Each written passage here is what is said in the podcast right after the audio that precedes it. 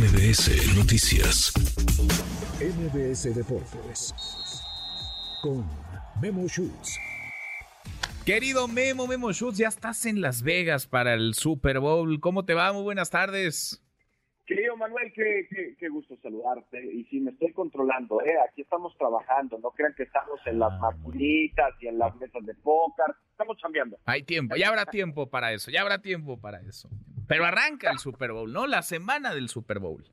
Sí, ya los equipos arribaron, eh, lo hicieron los jefes de Kansas City, también la escuadra de los comentarios de San Francisco, y en unas horas más se va a llevar a cabo el famoso Opening Night, que es lo que vino a sustituir el día de medios, en donde tenemos acceso a los equipos, se les hacen algunas preguntas, eh, digamos, eh, no, no, no tan en el ámbito deportivo, pero son divertidas, se viralizan, pero la verdad es un gran show previo a lo que serán los entrenamientos a lo largo de la, de la semana eh, y posteriormente el partido el próximo domingo. Por cierto, el comisionado Roger Goodell estará dando una conferencia de prensa en mm. donde pues sabremos si en Brasil habrá partido no este puede regular qué va a pasar en España, si en México hay planes después de que se lleve la remodelación a cabo en, la cancha del Estadio Azteca, pero eso lo sabremos en los próximos días. Oye, Memo, me imagino que habrás tenido, que sea de refilón, oportunidad de asomarte en algún casino. ¿Cómo andan las apuestas eh, para, el, para el Super Bowl?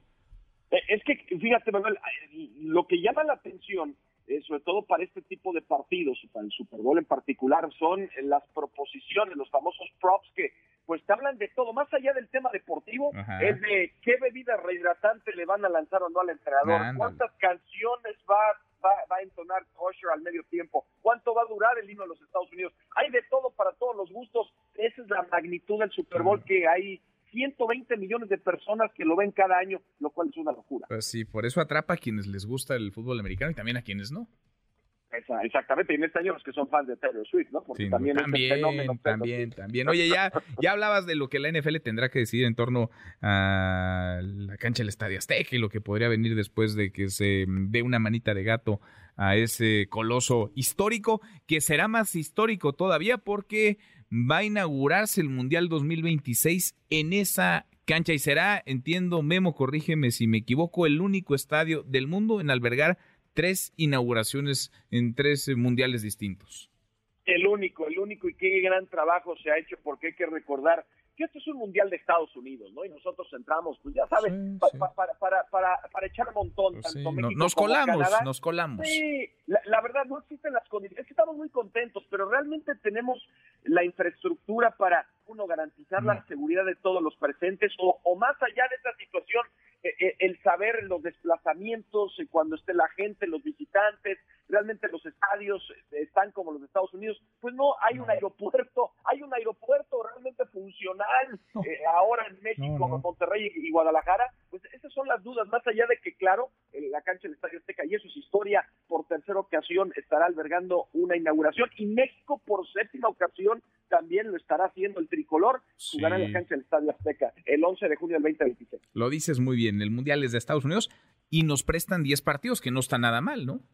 Exacto, 10 partidos en la fase de grupos, son cuatro para Guadalajara, tres para Monterrey y tres para la Ciudad de México y posteriormente va a haber todavía tres más dos para, para la Ciudad de México y otro para Monterrey, en lo que se ya las etapas de eliminación directa. Así que son 13 partidos de los 100, de los 104 en el Mundial son para México. Mm, no está mal, no está mal, sobre todo cuando no era un Mundial que te tocaba eh, organizar, ¿no?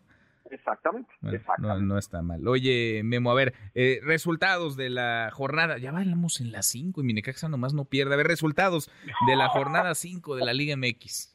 Claro, que además eh, que además es uno de los cuatro invictos todavía Tunecaxa que no quiere perder frente a Juárez, empató a dos, en el caso de, de, Querétaro y Cruz Azul, la máquina que perdió en la jornada inaugural y luego pues ha ligado victorias, muy bien por lo que ha hecho Anselmi, esto fue el viernes, 3-1 Puebla superó a Mazatlán 3 por 2, Toluca ya con el debut de Alexis Vega, 4 por 1 supera la fiera a León, Tigres y Pumas empataron a dos, Pachuca que supera pesos a Tijuana, el América y Monterrey que dividieron puntos, empataron a uno, Atlas en casa 3 por 0 a Santos y San Luis que tiene tres descalabros consecutivos, San Luis que se metió hasta el final del torneo pasado y las Chivas sin Javier el Chicharito Hernández todavía, hay que recordar que se sigue rehabilitando, pero las Chivas superaron 2 por 0 a San Luis. Así que buena victoria tanto de Chivas como de Cruz Azul de visitante en esta jornada. Bueno, al menos el Chicharito los eh, debe estar motivando, ¿no? Porque las Chivas están, están ganando. Oye, ¿qué, ¿qué, cachetada con guante blanco le pega el campeón, no es cosa fácil decirlo, mexicano de clavados en el Mundial de Doha en Qatar, Osmar Olvera,